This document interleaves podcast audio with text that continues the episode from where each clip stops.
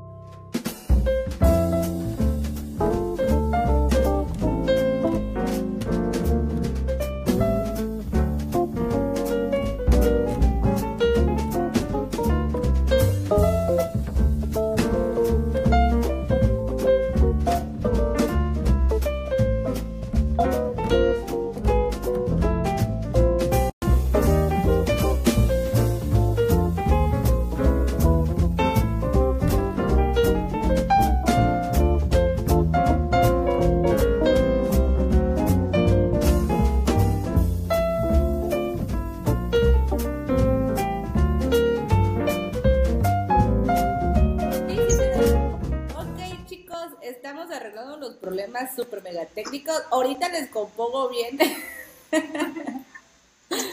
este, la, la, la pantalla de la pantalla del Skype para que puedan ver a nuestra invitada de honor, a Lara. Este, así que la verdad, ténganos muchísima paciencia porque pues estamos tratando de solucionar este problema. ok.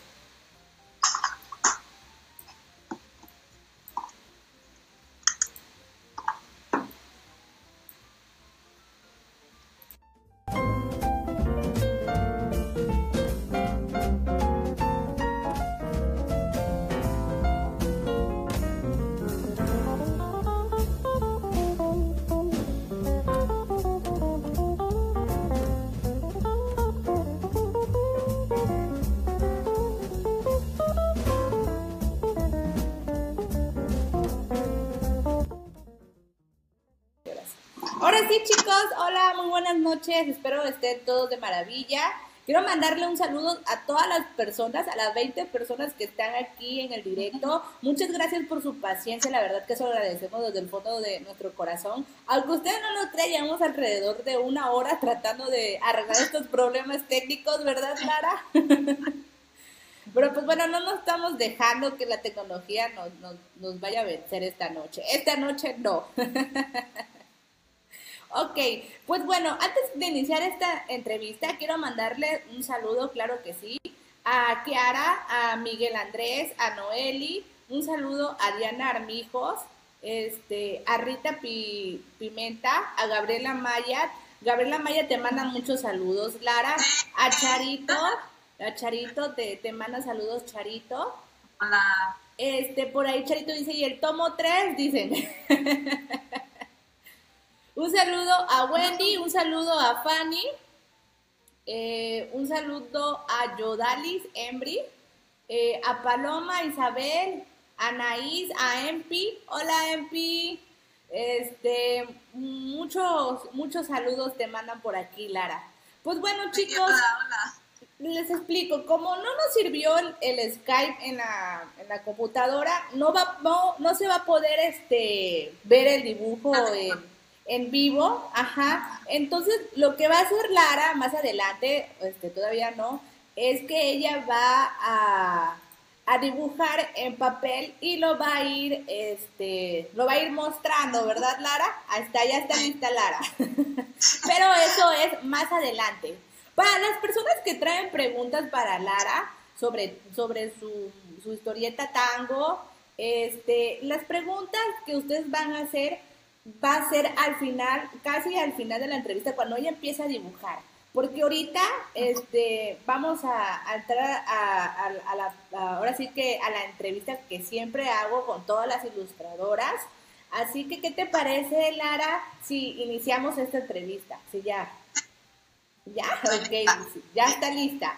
Ok, pues bueno, Lara, este, ¿qué tal si te presentas para las personas nuevas que van a empezar a conocer tu trabajo y Claro, igual para las que ya te conocen, para que sepa un poco más de ti. Cuéntame, ¿de dónde eres? ¿Cuántos años tienes y a qué te dedicas actualmente? Bueno, pues, eh, bueno, mi nombre completo es Larisa Guzmán Martínez. Eh, tengo 36 años ahorita. Y pues yo originalmente soy de Minatitlán, Veracruz. O sea, vengo del caluroso sur del país. Pero actualmente vivo en la ciudad de Puebla. Eh, ahorita me dedico más que nada, así como en un 70-80% a lo que es tango, ¿no? Eh, como ya llevamos tres tomos, entonces ya, ya me estoy dando cuenta que pues sí este, necesita un poquito más de, mi tiempo. Pero pues antes yo le hacía mucho a lo que es el freelance de diseño y de ilustración, porque yo este, me gradué de diseñadora gráfica. Oh, wow, entonces somos colegas. pues somos colegas, excelente. Oye, oye Lara, y cuéntanos, ¿cómo fue la historia de que tú llegaste al, al nickname, al alias de Lara Yokoshima? O sea, ¿cuál fue la historia? Eh, cuéntanos, queremos saber. Sí, claro. Pues mira, eh, Lara es básicamente el diminutivo de mi nombre eh, así me dice mi familia y mis amigos.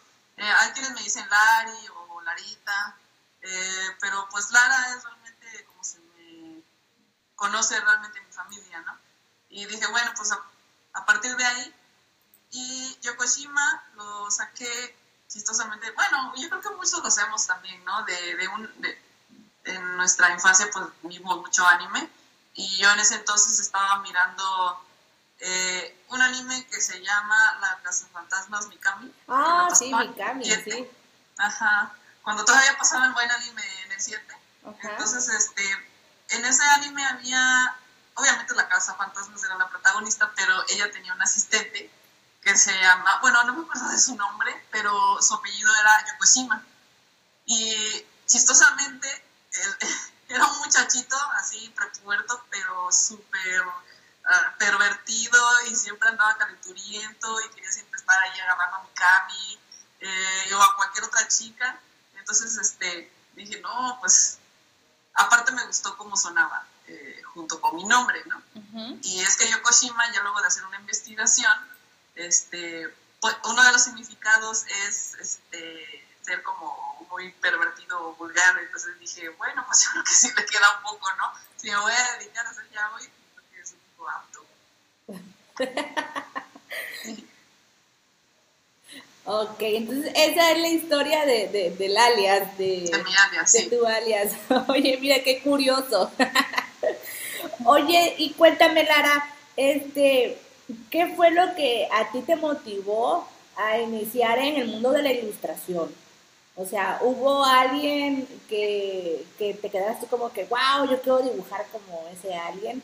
¿O desde chiquita siempre estuviste así rayando las paredes? A ver, cuéntanos, cuéntanos, cuéntanos. Sí, sí, yo, este, ahora sí que inicié mi trayectoria artística desde que tenía, pues desde que me acuerdo, ¿no? A mí siempre me ha gustado dibujar y rayar y pues afortunadamente mis padres este, vieron que era un hobby pues bastante sano y se me daba bien también, ¿no? Lo del dibujo. Entonces, este, en ese, en esa, por ese lado, pues sí, apoyo, nunca me lo negaron. Em, la decisión de hacerme ya como ilustradora un poco más profesional, eso ya vino después, ya em, cuando empecé a estudiar a la universidad. Eh, pues obviamente en la carrera de diseño gráfico, cuando yo la tomé, tuve muchas clases de arte, o sea, de dibujo, tuve como cuatro cursos, de ilustración tuve dos, y además pues otros cursos como de fotografía y así, ¿no? Entonces, este, ya estaba en ese momento entrando lo que era la ilustración digital. Yo pude conseguirme una tableta digitalizadora, pero pues creo que era, era una marca que se llama Manhattan, todavía existe. este, pero pues antes de que llegaran las, las Wacom, eso era lo que yo encontré aquí. Entonces, ahí me fui poco a poco, yo, yo tuve que obviamente aprender, digamos, a ilustrar digitalmente por mí misma, ¿no? Porque en ese entonces no, no existía, ni en las universidades existía este, algún curso que me pudiera enseñar eso. O YouTube, entonces, este, sí, entonces yo, yo digamos que a base de muchos intentos y de errores, pues pude lograr aprender a usar la tableta y los programas, ¿no? Entonces, eh, gracias al internet también, pues viendo los trabajos de otros ilustradores, dije, no, pues yo creo que sí puedo hacer esto. Y a lo mejor puedo sacarle también algún beneficio, ¿no? Entonces, eh, yo en ese entonces, creo que todavía no existía DeviantArt, pero con mi página yo empecé a vender, digamos, como comisiones, a hacer este, dibujos sobre pedido. Y me fui dando cuenta, me, empecé a dar cuenta de que sí hay gente que, te paga por hacerle, no sé, diseños de personajes o fanar y cosas así. Entonces dije, bueno, pues es algo que me gusta hacer y si les satisface, pues adelante, ¿no? Y más o menos, eh, ¿a qué edad fue que tú descubriste el yaoi? Ah, ese fue en la universidad. En la universidad. ¿Tendrías cuánto? ¿21, 22? tenía como 20, no, tenía como unos 19 años, más o menos, porque ya me acuerdo que ya estaba como No, no es cierto, tenía, tenía como 18 años, más o menos. Estaba todavía iniciando la, la carrera. Entonces, este, pues bueno, ya, ya sabes, más libre de los padres y eso, ya con mi propia computadora, en mi propio este, dormitorio y con internet, ¿no? Entonces empiezas tú a buscar. Y es que yo soy muy fanática de los videojuegos, más que... O sea, sí me gusta mucho el anime y el manga, pero yo soy más gamer que otra cosa. Entonces, eh, en esa época, 97, 98, este, me acuerdo que compré el videojuego de Final Fantasy VII, que aquí eh, la saga de Final Fantasy realmente no había llegado así como de lleno, entonces el, el séptimo juego ya llegó en el PlayStation y pues yo lo compré y me gustó muchísimo, o sea, es un videojuego que todavía pues aprecio muchísimo porque fue básicamente el motivo por el cual yo empecé a buscar en internet imágenes de, de, Final Fantasy de los, de los protagonistas y ahí fue donde me encontré por primera vez con ciertas imágenes que al principio yo no entendía que eran, eran de, de Dojinshi, me acuerdo, porque este, por ahí, no sé, alguien los conseguía los escaneaba, ¿no? no entendías, este, pero te gustaba. Sí, me empecé a dar cuenta, dije, oye, ¿por qué estás haciéndole esas cosas a Klaus?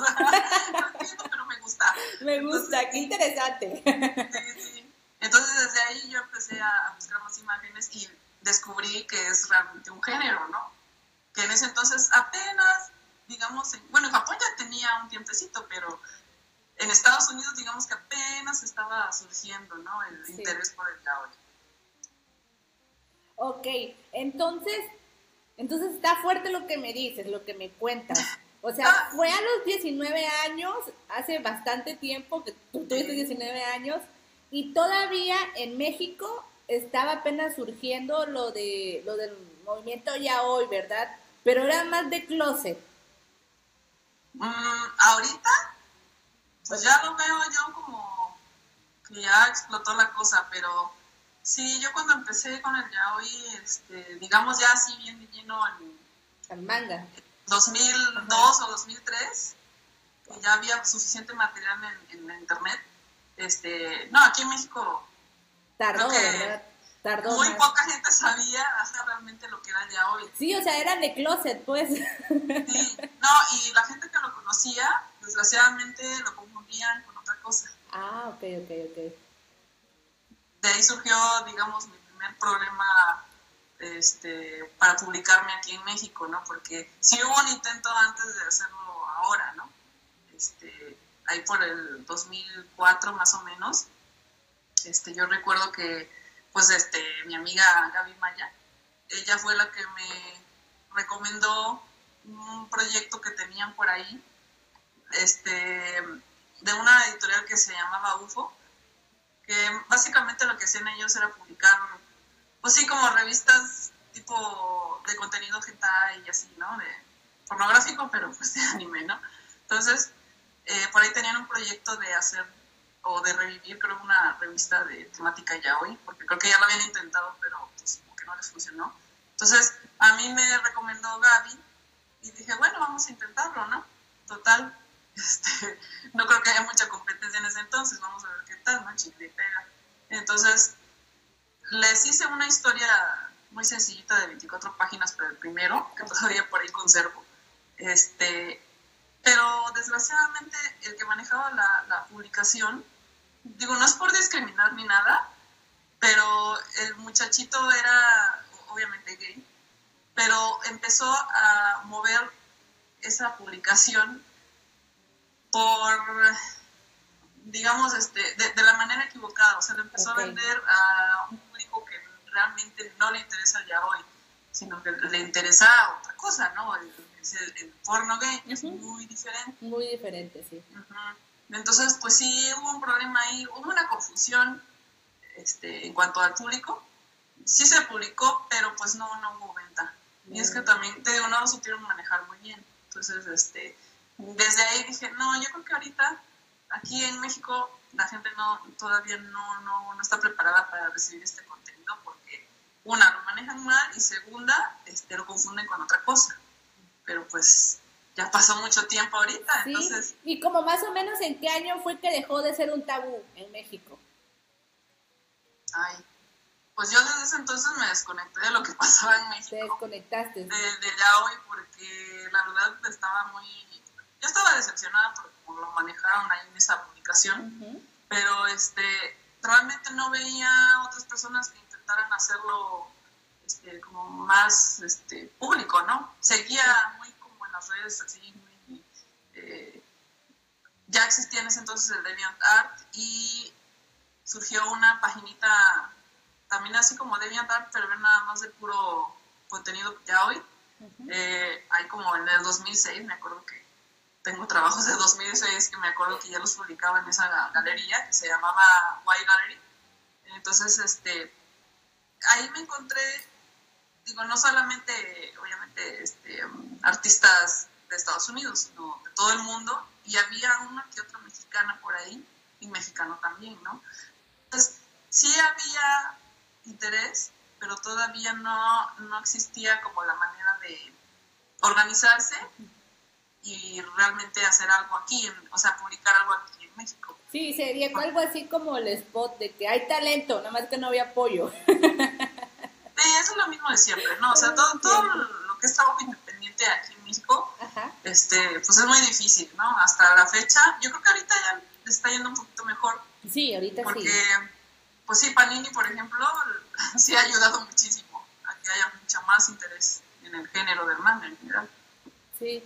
Sí, la verdad que, que, que, que igual tiene que ver mucho las redes sociales, Twitter, Instagram, Facebook, siendo unas plataformas tan enormes. Y este, eh, tal vez lo único que así como que me, pues me incomoda es que a veces no, o sea, se clavan tanto que no saben diferenciar en, un manga lo real de lo ficticio, o sea, como que se lo toma muy a pecho. Eso, eso sería como lo que no me gusta. Oye, Lara, pero entonces dice que iniciaste en UFO. ¿Y cuándo fue que llegaste a la editorial este, Familia Usaka? Ajá, Usaka. Familia Usaka. Familia Usaka. Pues apenas del año pasado, en 2017, ah, fue en marzo, eh, y te diré que no, no era algo que yo buscaba, porque, este, bueno, antes de publicarme aquí, yo tuve una como breve carrera en Estados Unidos. Este, yo conocí un grupo de chicas que tenían su editorial independiente también. Ellas importaban licencias japonesas de yaoi, pero ellas quisieron hacer también su propia publicación, ¿no? Entonces, digamos que entre 2000, eh, sí, entre 2006, 2010 más o menos, este, estuve con ellas, pero pues tampoco como que no funcionó mucho. Es que sí es un género más o menos difícil, ¿no? Entonces hay que saberlo mover y vender y todo eso, ¿no? Entonces ya después de eso, eh, yo digamos que ya, digo, después de dos intentos, dije, no, yo creo que ya publicar donde sea va a ser muy, muy difícil. Entonces simplemente me dediqué a hacer comisiones, ilustraciones, ¿no? igual del, del, género, del género jamás me alejé. Entonces eh, conocí al, ahora sí que al director de Familia Osaka, que es Damián, este, se llama Damián. Eh, él es el que maneja Familia Osaka desde hace como unos tres años ya como publicas, o sea, ya publicando los libros. Este, pero yo lo conocí a través de un amigo suyo. Y a ese amigo yo lo conocí porque era alumno de mi hermana en la universidad. O sea, mi hermana estuvo un tiempo dando clases y este chico pues este fue su alumno y de alguna manera me conectó con él porque creo que él andaba buscando a alguien que diera como talleres así de, ilustración, de dibujo, en donde él estaba trabajando en ese momento. Entonces, este, pues me reuní con él y ya le mostré ahí algunos este, proyectos ¿no? que tenía para talleres y eso salió a este, la conversación de que pues yo obviamente hago, eh, o sea, hago ilustraciones, hago cómic, bueno, ya tenía mucho rato que no hacía cómic, pero pues sí lo tengo en mi currículum. Eh, y él me dijo, oye, yo tengo un amigo que tiene una editorial, ¿no? ¿No te gustaría conocerlo y ver a lo mejor que pudieras publicar algo? Le digo, pues claro que sí, ¿no? Vamos a conocerlo. Entonces ya eh, una semana después ya nos reunimos los tres y ya platicamos un poco, eh, le enseñé un poco de lo que yo hacía, de lo, del trabajo que ya tenía publicado en Estados Unidos y le di unas cuantas propuestas, ¿no? De ideas que tenía para publicar aquí. Y pues sí, eh, básicamente me aprobó, creo que al día siguiente me dice, sí, sí me gustaría que tú fueras parte también, ¿no? de la Oh, familia. qué yo, bonito. pues, con gusto. Qué bonito. Y, y, y cuéntame, Lara, pero ¿qué fue lo que te impulsó en sí en plasmar el ya hoy en tu ilustración? ¿Por qué? O Pues, sea, realmente eso, ¿no? De, de que desde que yo conocí el ya hoy, gracias al videojuego, este, yo empecé a, a- darme cuenta que pues, sí era un género que me, me emocionaba mucho. O sea, si ya de por sí me gustaba el anime y el manga y los videojuegos, este, bueno, yo obviamente, como cualquier mujer, este, si veo un chico guapo, o sea, dibujado o no, pues me emociono, ¿no? Entonces, este, cuando descubrí el Yahweh dije, ¿qué es esto? O sea, son dos chicos de alguna manera pues tienen ahí una relación romántica o sexual o como sea. Y dije, no, pues está padrísimo. Digo, sigue siendo fantasía, pero es una fantasía que me gusta bastante, ¿no? Entonces, yo desde ahí decidí que iba a, enfocar la mayoría de mi arte a ese género. Pues es algo que, que me emocionaba muchísimo, ¿no? En ese entonces. Y además, pues es algo que no se veía mucho. Como que digamos que las historias shoujo siempre terminan en lo mismo. sí, O sea, sí hay un poquito de emoción, pero pues ya sabes en qué va a terminar. el ¿no? beso es de los últimos tomos. Ajá. Entonces, y en el yaoi, lo, pues sí, es como, como historias shoujo, pero como, para empezar, como los, ahora sí que lo- los, este, personajes, los dos son hombres, lo tienen que explorar de otra manera, ¿no? Sí, sí. Entonces, ahí vienen momentos de tensión, de, ay, ¿será que sí? ¿O será que no? ¿Me gusta? ¿Me dejo? ¿No me dejo? Entonces, eh, toda esa eh, como drama realmente que hay en las historias de yaoi, pues también eso es algo que me gusta bastante, ¿no? O sea, eh, sí, obviamente yo aprecio mucho el yaoi que es bastante gráfico, pero también aprecio bastante el yaoi que es emocionalmente muy profundo, ¿no? Entonces, pues me gusta de todo, ¿no? Bueno, y hablando de gustos, de una escala del 1 al 5, ¿qué tanto te gusta el ya hoy actual? Ah, el, el moderno, El bueno, el que se moderno, está viendo ahora, este, pues como que no es lo mismo, no sé si es porque mi edad ya, o sea, ya soy diferente, o sea, uno cambia también un poco en sus gustos, este, pero yo, de lo que hay ahorita, pues no hay algo que digas, ay, esta historia me encanta, ¿no? Eh, no, realmente digamos que le doy como un 3 ahorita, Ahorita un 3. porque obviamente ya hoy ya cambió, o sea, Sí, eh, como sí. manejan las historias y eso ya cambió. Demasiado. Eh, digamos que ahora yo me considero como una persona que le gusta mucho el yaoi clásico o viejito. Eh, para eso digo que es de los 90 a inicios del 2000, ¿no? Hasta nos ven raras, ¿no? Sí, porque este, tienen hasta un estilo de dibujo muy diferente. Sí. Eh, el nuevo yo lo veo que es como muy sencillo. Muy sí, es más explícito. eh, incluso he visto que ya hasta no le ponen censura. Yo me acuerdo que antes los, los libros que yo compraba, los japoneses, todos estaban súper mega censurados. Es más, la censura era tan fuerte que luego las manitas ni siquiera dibujaban esas partes, ¿no? Sino simplemente como que así, imagínatelo, ¿no? Imagínate que, que, que ahí está.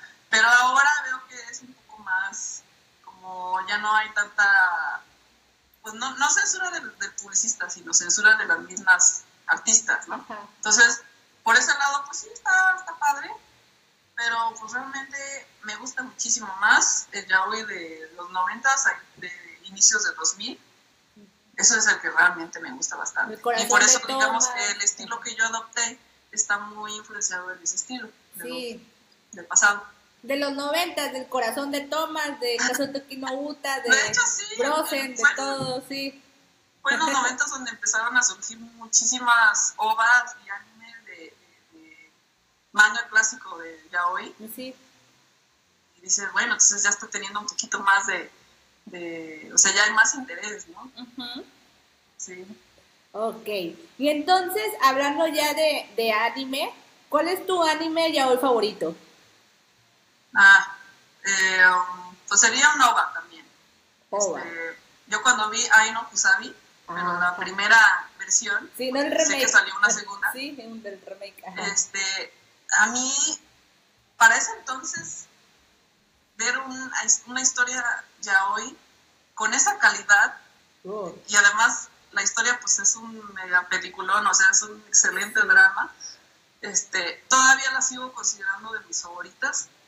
Eh, sí había otra serie que, me gustó que se llama Mirage of Blades.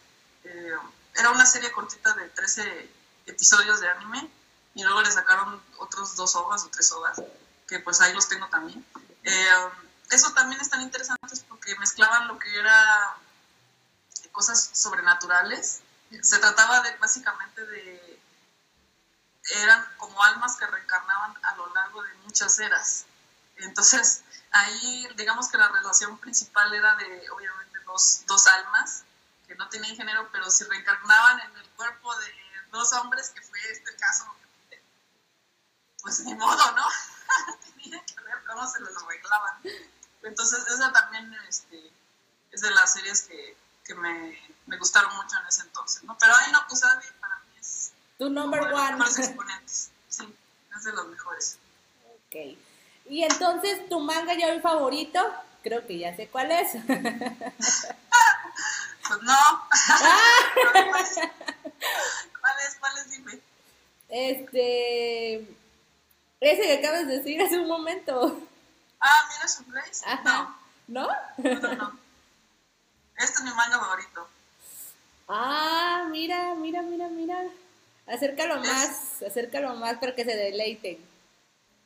Se llama Wild, Rock. Esta es la versión en inglés que compré cuando en Estados Unidos ya estaba el boom de, del manga y obviamente del yaoi empezó a llegar también.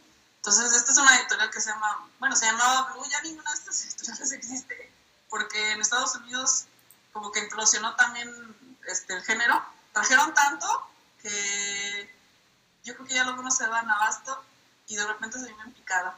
Entonces, pues esta es de las pocas cosas que, bueno. que, sí este, pudieron importar. Eh, es de una mangaka que se llama Kazusa Takashima que de hecho también es una de mis mangakas favoritas, eh, por su estilo, ¿no? Que es bastante, pues es muy bonito. Sí, es muy bonito, sí, es muy, muy elegante. Entonces, este, sí fue una difícil decisión porque tengo varios este, mangas favoritos, pero este, así ya en comparación con todos los demás, es de mis favoritos. Así lo puedes asociar para que se lo vayan viendo, porque se, a ver, enseñe, que enseñe. A ver. Si hay, si hay hard, ponle en el hard, porque luego eso les gusta ver, ay, no, sí. Cosas simples. Sí hay, pero es muy bonito. Este, para que veas, no es así súper gráfico, pero el arte es hermoso, entonces a mí me encanta. A ver, otra. Sí, otra, este, otra, otra página. No, sí, se ve que es este dibujo de antes. Pero lo que me gusta del dibujo de antes es que ve cuántos detalles de Sí. O sea, los rostros son hermosos y este los tonos son este bueno, cada panel es una obra de arte. Este, y aparte la historia es muy diferente porque no sé si te has dado cuenta, parecen que son como de una tribu pero son realmente hombres de las cavernas. Sí, parece de una tribu. no, pero estos de hombres de las cavernas, ¿eh? O sea, son neandertales, muy guapos. sí, en. Entonces es una historia muy diferente. Y bueno, esta mangaka tiene más, más historias, ¿no? Pero este, este yo creo que es así como que mi favorito de todos los tiempos.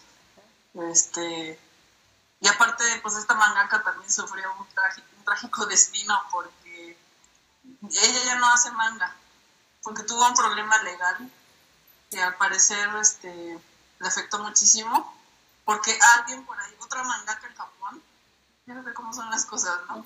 Le plagió parte de su trabajo, precisamente de este libro, este, para publicarlo en su manga también, pero como esa otra mangaka era hija de una mangaka muy famosa, pues obtuvo muchísimo apoyo. Y la pobre Takashima no se pudo defender muy bien. Entonces, este, se deprimió mucho y pues dijo, no, ¿saben qué? No me gusta, esta industria es una basura, entonces me voy. Y pues sí, ese fue el trágico destino. Entonces, esto es de las pocas cosas que sobreviven de ella. Suele haber historias tristes así de mangakas. O peores que nunca lo dicen y te dejan el manga en hiatus por siempre y para siempre. Sí, ella dijo que iba a tomarse un descanso, pero pues no, no ha vuelto. Yo todavía sigo esperando. Sí, pues por ejemplo, Maiden Rose, yo sigo esperando mi Maiden Rose. Estaba empezando una nueva historia, que ya, estaba, ya tenía publicados cuatro capítulos y ya pasó eso y ya dejó de hacerlo. Sí. Y dije, no, no es posible, ya no voy a saber en qué termina. Entonces, pues sí, la verdad, este, qué feo, ¿no? Pero bueno, sí, qué feo. Ni hablar. ¿Y tu pareja favorita en el ya hoy? Lara, ¿cuál es? Queremos saber. Ah, pues este, igual, ¿no?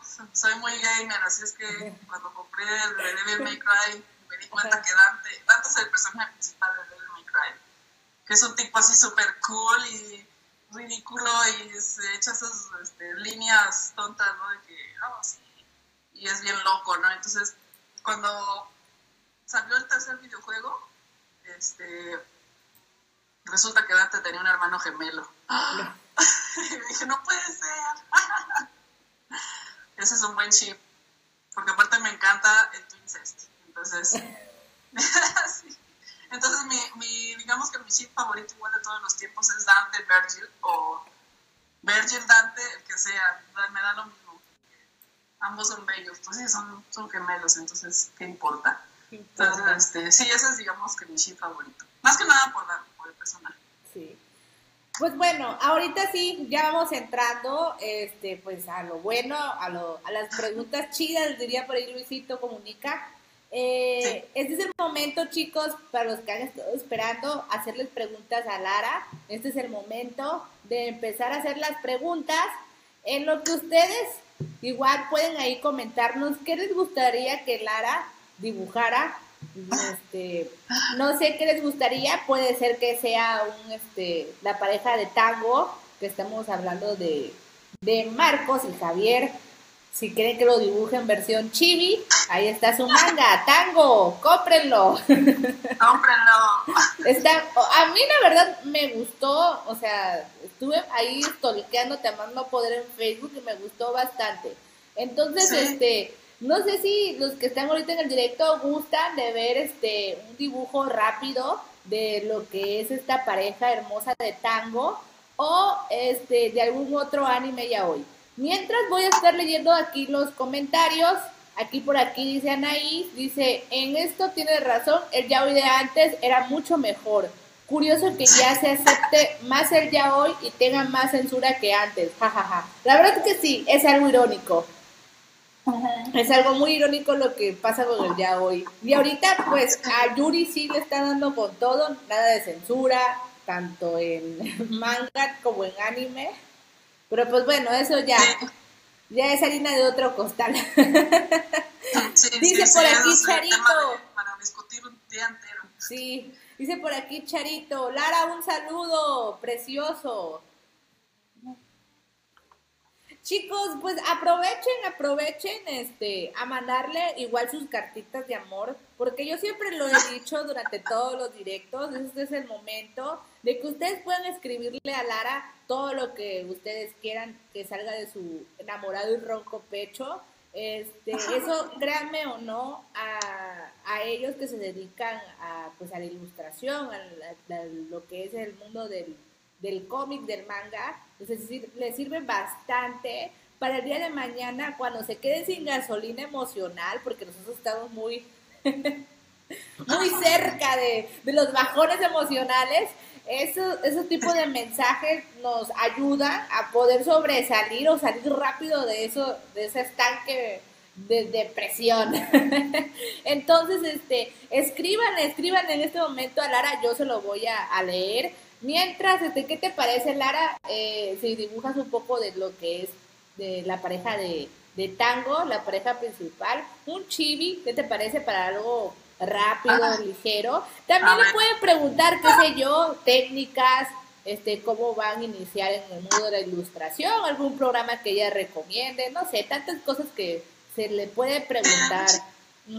Aprovechen, aprovechen. Aprovechen, aprovechen porque, no sé, yo siento que es súper cool eso, por ejemplo, que yo admiro a alguien y, le quiero entrar igual a la movida y que pues de repente este, en un directo y le pueda yo preguntar lo que sea. Créanme que yo no me salto comentarios, ni preguntas, ni nada. Entonces, este, aprovechen, aprovechen, ¿verdad, Clara? Sí, claro. Bueno, vamos a empezar. Sí, lo, que se pueda ahorita, ¿eh? este es el momento. Vamos a empezar a leer los comentarios. Dice por aquí, Damián, dice, ¿por qué dibujas a todos hermosos? Ay, Damián. Porque no hay otra forma de que los hombres se tengan que ver en el yaoi. Si no se ven hermosos, entonces no. ¿Cuál es el punto, Damián? Oye, Lara. Tienen que verse hermosos, si no, no Claro. Porque primero entra por los ojos. Oye, Lara, oye, Lara, este, es una pregunta aquí de lo que de lo que está de ahora te preguntas, preguntas, comentarios.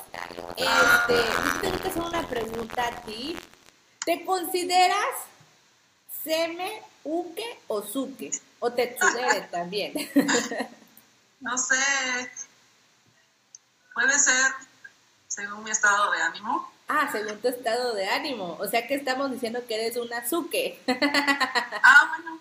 Si ese es el término, entonces sí. una tetsudere. Pero yo creo que en mayoría, tal vez en mayoría pues, podría ser semen, pero no estoy muy segura. Ni yo sé. A lo mejor un semen vulnerable. Eso sí. O sea, tanto con tu persona especial, tanto puedes estar arriba como puedes estar abajo y no te molesta. Yo creo que depende de, yo creo que depende de la, este, pues sí, de, de, de cómo me siento en ese momento. Si me siento muy, se me,